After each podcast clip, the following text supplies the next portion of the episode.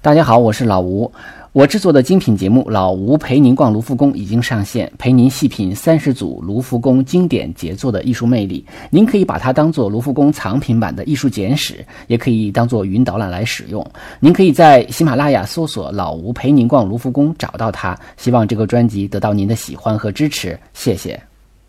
大家好，这里是手机美术馆，呃，也欢迎大家订阅微信公众号“手机美术馆”。公众号里呢有除了节目之外的其他内容啊，比如说我的一些视频游记什么的。今天呢是第五十期常规节目，今天我们要介绍的是美国籍画家惠斯勒的作品。惠斯勒的全名呢叫詹姆斯·阿伯特·麦克尼尔·惠斯勒啊，他是一八三四年七月生于美国的马萨诸塞州，啊，就是咱们所说的麻省啊，就是。那波士顿不也在这个麻省嘛？惠斯勒很小的时候啊，特别淘气，那么给父母带来了很多的烦恼。但是父母发现说他只要一画画就可以安静下来啊，所以后来就让他画画。他的父亲啊是一个铁路工程师，曾经因为受聘于俄罗斯修建这个俄罗斯的铁路，在圣彼得堡生活过比较长的一段时间，所以他们全家当时都在圣彼得堡。那他爸爸呢是在圣彼得堡死的啊。后来他跟母亲回国以后呢，他上了西点军校，但是上了几年之后，因为违反纪律啊，就被开除了。后来他又做过制图员，学过铜版画，但是制图嘛，毕竟不是画画啊，他是更喜欢画画。他在一八五五年，也就是二十一岁的时候啊，来到法国。那从此以后呢，再也没有回过美国。相比于美国，他似乎更热爱欧洲啊，这是他的精神家园，有点像我们苏东坡所说的啊，“此心安处是吾乡”。到法国以后，他参加过库尔贝的青年画家小组，画过现实主义的作品。然后呢，跟啊方丹拉图尔也有过一起创作的经历啊。后来也结识了像莫奈等以后的这个印象派画家啊，因为当时还没有印象派这么一说。二十五岁的时候，因为他的作品在钢琴旁被法国的沙龙拒绝，他一气之下就搬到了伦敦。所以呢，他后来其实主要生活在伦敦啊，而不是法国。呃，那么他到伦敦以后呢，他的很多作品也喜欢用古典音乐的题材来命名啊，比如说今天我们介绍的这个灰与黑的协奏曲，还有像白色交响曲啊、夜曲啊等等等等。他常画的题材呢，一个是风景画，一个是肖像画啊，尤其是喜欢画这种全身的肖像画。从性格上来说，他是一个很爱争斗的人，而且也很喜欢装饰自己，就修饰自己啊，服装这种比较夸张的修饰。那这些性格特点呢，也都让他呃更为引人注目。那么在在这个讲到他生平的时候，其实很难避免要讲到一个很著名的一个艺术史上的一个故事啊，或者是一个八卦。他与著名的评论家拉斯金有一个官司。拉斯金呢是一个非常注重在绘画艺术中啊具有一种道德评判的这么一个呃艺术观的这么一个评论家。那而惠斯勒呢正好相反。惠斯勒在一八七七年参加过一个叫做格罗夫纳画廊的开幕展，他参展的作品叫做《泰晤士河上散落的烟火》《黑与金的小夜曲》。这幅画的名字大家听起来是不是有点耳熟啊？这个在我做无聊艺术啊，与赵阳聊英国风景画那个时候聊过一幅同名的画，那是泰特收藏的啊。这里说的不是那幅，是更早的啊，就是这幅画的原型啊，收藏于美国底特律艺术学院美术馆的这幅画。当时呢，这幅画它标价是两千呃几尼啊，几尼呢是旧英镑的一个货币名称、货币单位啊，一几尼呢等于一点零五英镑。所以这么算下来的话呢，这幅画是要价两千一百英镑。拉斯金对这幅画是很不满意的啊，他就评论这幅画说缺乏细节，笔触随意。嗯，他说从未想过哪位纨绔子弟把一罐颜料扔到大众的脸上还要卖两千几尼。这个说起来就是比较讽刺啊，当然也是一种英式的幽默了。这种英式的幽默就是经常是带有讽刺意味的那种比较冷的幽默啊。比如说我们熟悉的钱钟书的幽默就具具有这种特点，但是惠斯勒不同啊，就是他是一个很爱争斗的人，所以他就呃提告了，向这个伦敦法院呢控告了拉斯金啊，是说他是这个诽谤罪。其实呢，这也证实了啊他的这个性格特点，就是生性好斗。一般人可能听听笑笑过去了啊，他就不同，他非要告，而且他是为了捍卫他的核心观念，就是说什么是艺术。啊，艺术是由艺术家来决定的，他是这么认为的。艺术家的劳动经济价值怎么衡量啊？在这个案子中呢，有充分的体现。这个英国的法院呢，其实也挺幽默的啊。这个判处拉斯金有罪啊，就是罪名成立，但是赔偿呢，却是只支付一法寻啊，这个也是个货币单位，相当于四分之一便士啊。大家想想吧，比一便士还要少，四分之一便士这样的一个罚款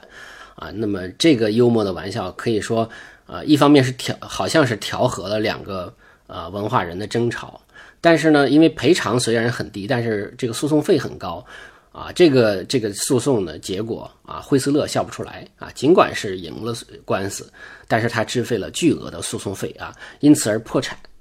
实际上呢，拉斯金也笑不出来啊，因为名义上虽然说他是这个这个没赔多少钱啊，但实际上他是这个毕竟是败诉了嘛，所以他感觉也是失败的失败者，所以他精神上呃从此以后也是每况愈下，因为那时候拉斯金岁数已经很大了。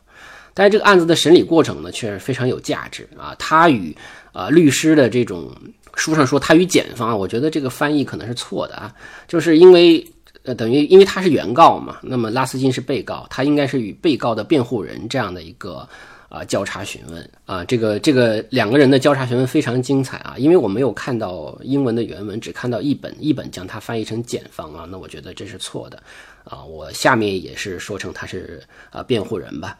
这段交叉询问呢，体现了他的艺术观，也就是后来我们就是以后要讲到的这个唯美主义运动的这么一个观念。在案子结束之后呢，惠斯勒啊，名义上啊赢了，实质上输了很多的钱，但是他把在呃庭审上的这个交叉询问。啊，与这个法庭陈述呢，结集出版了，成为一本书，叫做《艺术与艺术批评》。我找来了这个呃这个译文，给大家念一下啊，叫检察官霍尔克啊，我认为是辩护律师啊，我下面就称为对方律师吧。啊，对方律师说，《黑与金的小夜曲》这个主题是什么？啊，惠斯勒说，啊，这是一幅夜景啊，表现的是克莱莫尼花园的焰火。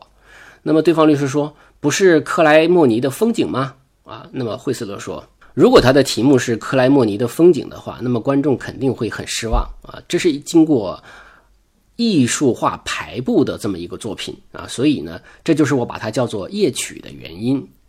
对方律师又问说：“你画这幅黑与金的小夜曲花的时间长吗？你花了多长时间整出这么一幅画来？”啊，惠斯勒说：“哦，我恐怕是花了两天时间整出这么一幅画来啊！第一天干活，第二天把它完成。”对方律师又说：“那两天的工作量，你就要标价两千几尼吗？”惠斯勒说：“不，我不是为了两天的工作量，我是为了我花了一辈子学到的知识来标价的。”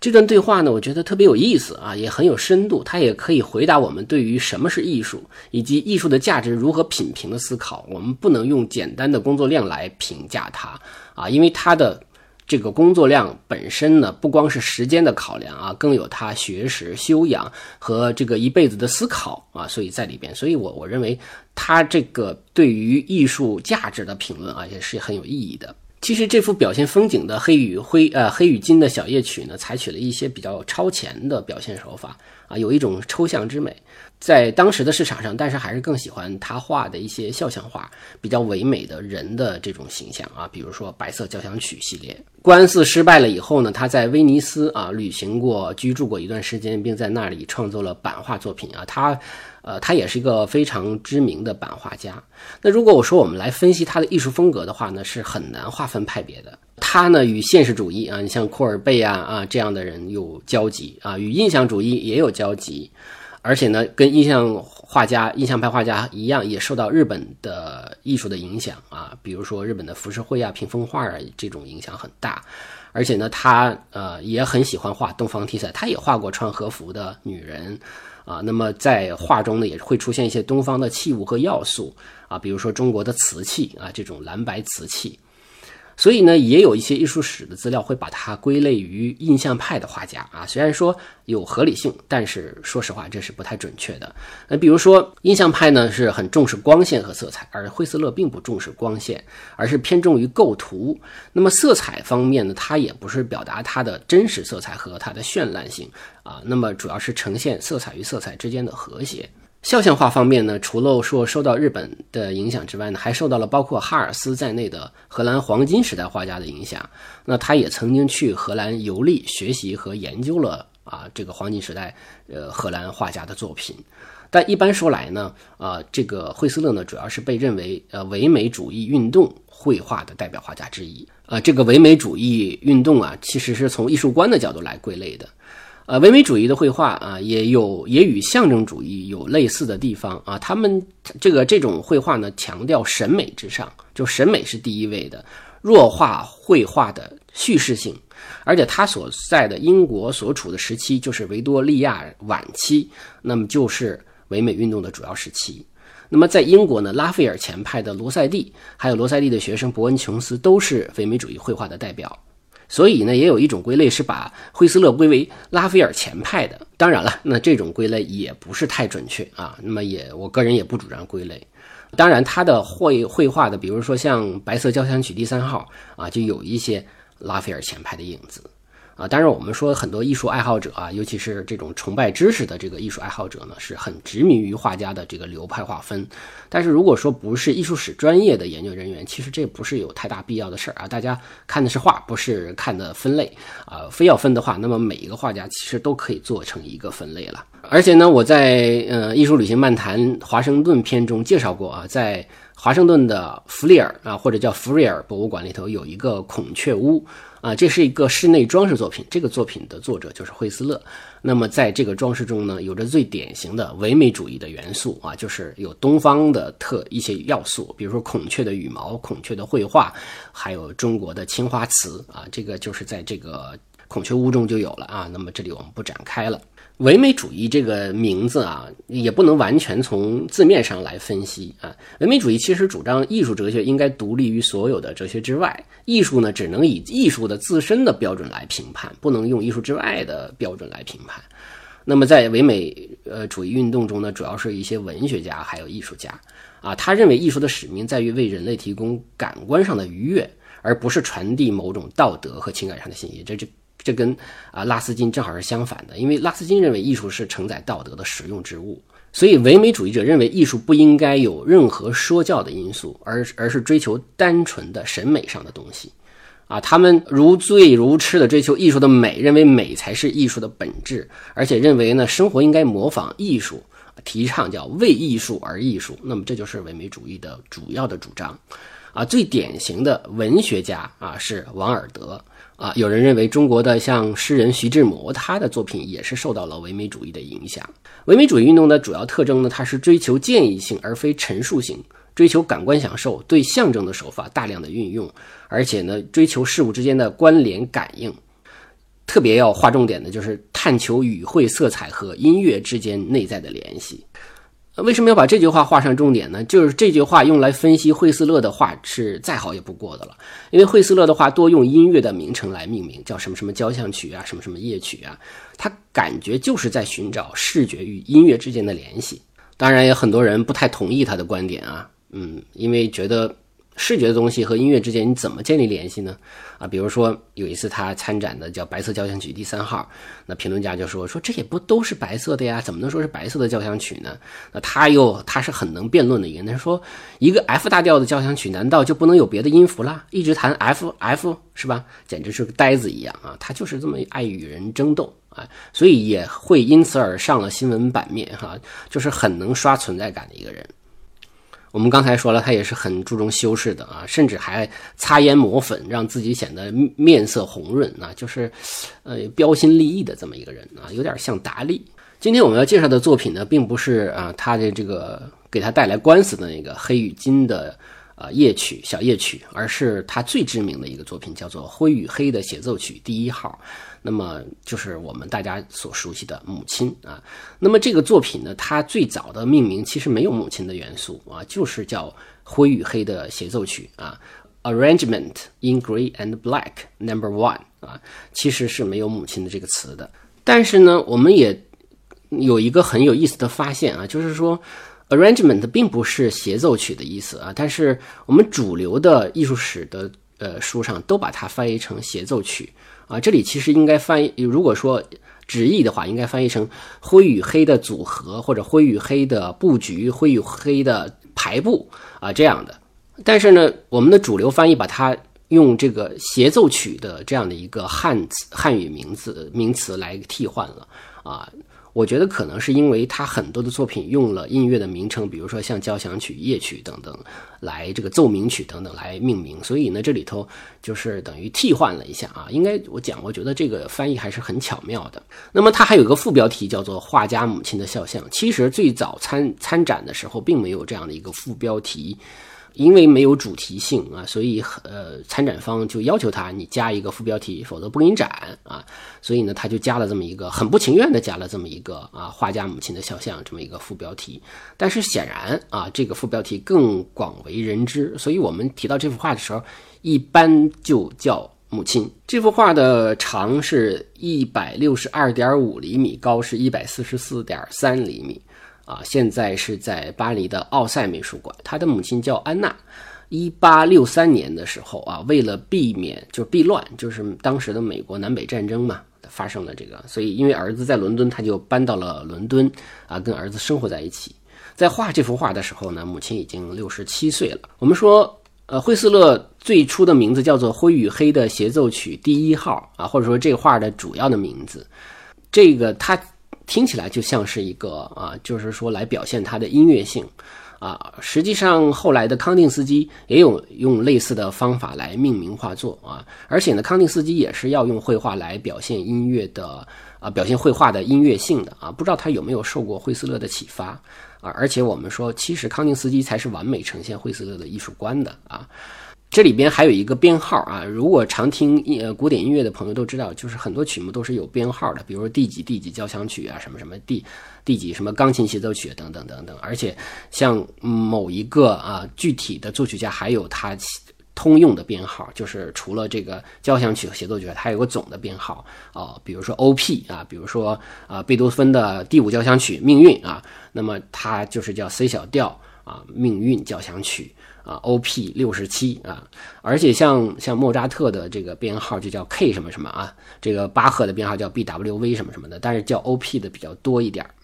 也就是说，在音乐作品中经常会有编号的出现。那么这个呃，在绘画中呢，啊，以编号的出现，这个惠斯勒还是采用了一些类似于音乐的命名的方法。那么我们来看画面啊，画面的中间呢是母亲是正侧面。穿着呢是黑色的长裙啊，或者是个袍子啊，戴着白色的蕾丝头巾啊，这样的一个装束是非常的清教徒啊，甚至我们中国人看起来觉得甚至有点像丧服，是吧？呃，手里呢是蕾丝的手帕。惠斯勒他使用颜料常常很稀很稀薄啊，而且有的地方呢用笔比较轻巧啊，旁边呢就是那种丰富而饱满的色块啊，所以它会有一种呃。那种同时并存的就很多细节，有的地方用笔轻巧，有的地方丰富饱满啊。你比如说像蕾丝头巾和手帕呢，就是用比较干燥的笔触来描绘的。而且像蕾丝的头巾啊，原则上来讲，这不完全是个头巾，它应该是个圆帽啊。那么这个头巾和手帕其实也赋予母亲啊这样这个形象它比较女性的一面啊，因为黑色裙子它过于严肃和沉闷啊，所以这两者也是进行了一个抵消。那么背景中的部分呢，基本上都是垂直和水平方向的线条啊，有挂画，有踢脚线啊，踢脚线就是水平的方向的啊，有垂杆的窗帘又是垂直方向的。那么这就让这幅画有一种非常简朴冷峻的感觉，而且画面中的母亲呢很严肃，也符合我们啊印象中的清教徒比较俭省、比较克制的形象。当然，这也是符合传统意义上对母亲的那样的一种想象。画面呢，采取了一种对角线的构图啊，从左下到右上有一个对角线啊，以此来完成人物的位置啊和这个黑色与灰色的这样的一个对比。母亲的这个正侧面的角度呢，在文艺复兴时期啊，这种肖像画使用的比较多，而且在像钱币的设计或者勋章的设计的时候呢，经常采用了正侧面的角度。但是在十九世纪的时候啊，这个时期的油画上肖像呢，这个角度是比较少见的。啊，所以这个形式也是设定了整幅画比较拘谨、比较严严谨的这样的一个基调。那么黑色的长裙就让人联想到了，是不是荷兰画家像哈尔斯啊？他就经常出现这种全黑色的着装。那么当然，因为惠斯勒也是非常喜欢哈尔斯的，当然同时也是我刚才讲的这种清教徒的形象。母亲坐在椅子上啊，椅子露出的部分其实并不多啊，就主要就是一个椅背和这个后边的一这个呃椅子腿儿啊。那资料上说呢，啊，他一开始本打算让母亲站着来画的，但是母亲当时我们说已经六十多岁了，快七十了啊，年岁大了，身体也不好，还有病啊，身体这个比较弱，所以不得已才改为坐姿啊。那当然也是歪打正着啊。那么站姿的话，可能未必有现在的效果。那么从画面上看，我们可以看出母亲是一个比较沉默、稳重而有耐性的人。嗯，这个好像跟我们所了解的惠斯勒的性格完全不一样。我们刚才说了，他是爱争斗和爱臭美的性格，看起来并不像他的母亲。他的这个椅子腿儿与后背形成了一另外一条垂线啊，当然这条垂垂线不太垂直了，不够直了嘛啊，当然就是也是这个垂直于画面的。那同时也为母亲的这个形体呢，呃，这个比较厚重的黑色块起到了一个支撑支撑的作用。母亲双手拿着手帕。啊，我们可以说画肖像画的时候啊，画手是仅次于面部、头部的这么一个重点。一般来说呢，手里最好要拿点东西啊，比如手套啊、帽子啊、啊还有扇扇子啊啊，或者有有些那个呃有一些权贵手里拿着权杖啊，或者拿一些兵器啊啊，否则这两只手就很难自然的呈现啊。所以拿点东西的话，会显得很自然。呃，我们可以看到后边的墙上挂着画，那这幅画呢是惠斯勒自己的一幅石刻版画，叫做《黑狮码头》。那他曾经创作了一系列的版画，叫做《十六幅泰晤士河风光版画》，这是其中的一幅画。惠斯勒呢，呃，惠斯勒就住在泰晤士河边，所以他也很爱画泰晤士河。这个挂画我们可以看到啊，那个画面里边啊。有很大的白边儿啊，所以就大面积的白色。这个白色与头巾的颜色与手帕的白色形成了一种呼应与和谐。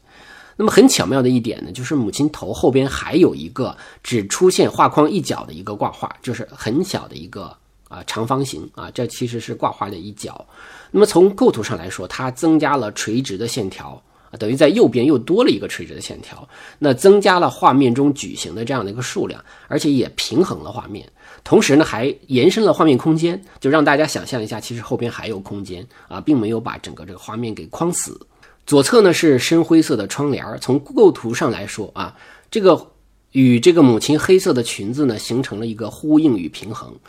我们可以看到，就是这个窗帘是在左边啊，而且上边是主要的。而这个母亲的黑色裙子呢，基本上是在右右侧啊偏下的位置，所以它就形成了一种呼应，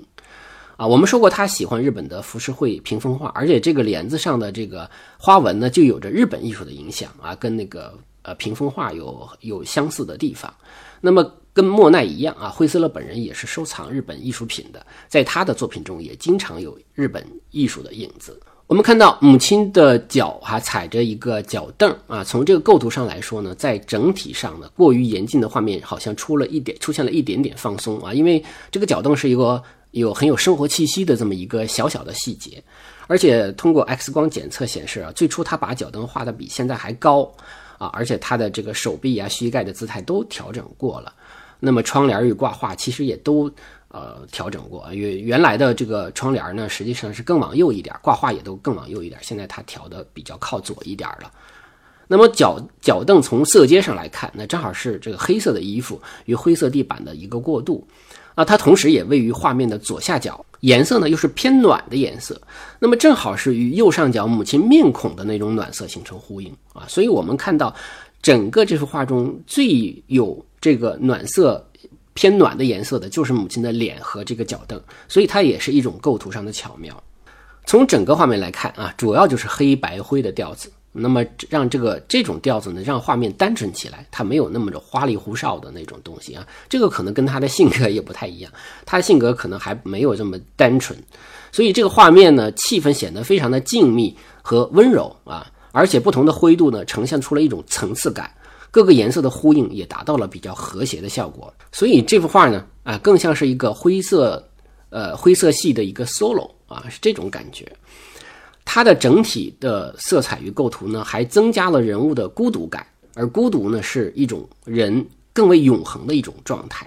它完美的呈现了光与暗的平衡，创造了一种非常微妙的暗调的效果，而且强化了这个图像表面的这种平面性啊，而不是。啊，很多那个古典绘画所追求的再现那种立体感，这个跟当时的主流的肖像画也是不同的。当然，我们又想到了什么马奈，对吧？马奈也好像也强化了这种平面感啊。所以也有人认为呢，就是惠斯勒的绘画也是现代艺术萌芽的来源之一。所以这幅画有一种看不太出来的现代性，就是说它我们表面看起来，这不就是不管是主题也好，还是它的构图也好，感觉是非常经典的啊。但是啊，这里面其实已经有很多现代的观念了。尤其是从它的标题，我们可以知道，它其实更想呈现的是这种黑色与灰色之间的对比和谐啊。所以，如果当时已经有了抽象绘绘画的这个观念的话，那搞不好惠斯勒应该是先康定斯基一步了啊。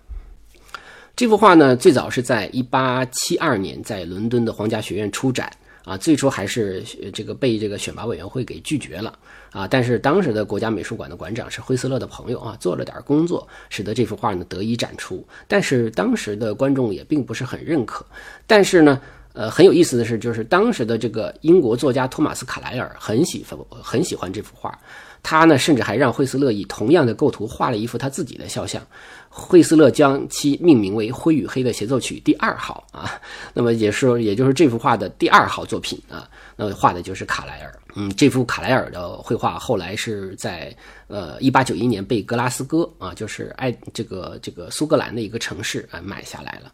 而后来呢，就是第二号卖完了以后，这画母亲的第一号作品又被法国政府买下，所以这幅画后来来到了法国啊。法国对惠斯勒还是很重视的，还曾经授予他啊荣誉军团骑士勋章。我个人呢，在看画的时候，其实不太主张在构图上过度分析，但是这幅画实在是在构图上太过的用心啊，不得不细细的让我就是跟大家一一的这个道来啊，细细的品味一下啊，这也是他与印象派很不同的一点。我们都知道，印象派在构图上没有他这么考究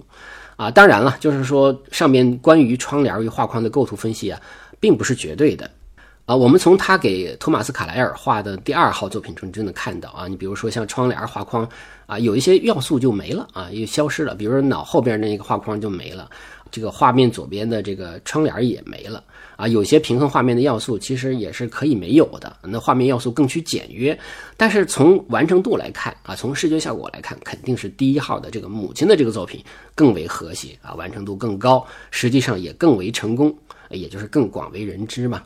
惠斯勒的很多画看起来很简单，但实际上他花的时间却很长啊，甚至他还有很多未完成的作品啊。别看他在打官司的时候说我两天就整出来了，但实际上有很多的作品，实际上他是要花很多的心思的啊。那么这些画，尤其是在肖像画中啊，体现的更为明显，就是说他的排布、他的这个构图是花了很多很多的心思，因为他要反复的修改，他用音乐来，嗯。来命名自己的作品啊，他的理念就是说，真正与绘画相关的是形式的特质，即线条、形状、色彩，而非表面上的主题。也就是说，它是反主题化的表现的。他曾经说啊，就像音乐是声音的诗歌。绘画也像是景象的诗歌，而主题与声音或色彩的和谐毫无关系，所以他觉得绘画就是绘画啊，听起来好像跟我们中国文人画追求的像诗书画一体的那种意境是比较类似的。那如果从这个理念啊和这幅画的命名来看，它的着力点并不是表现母亲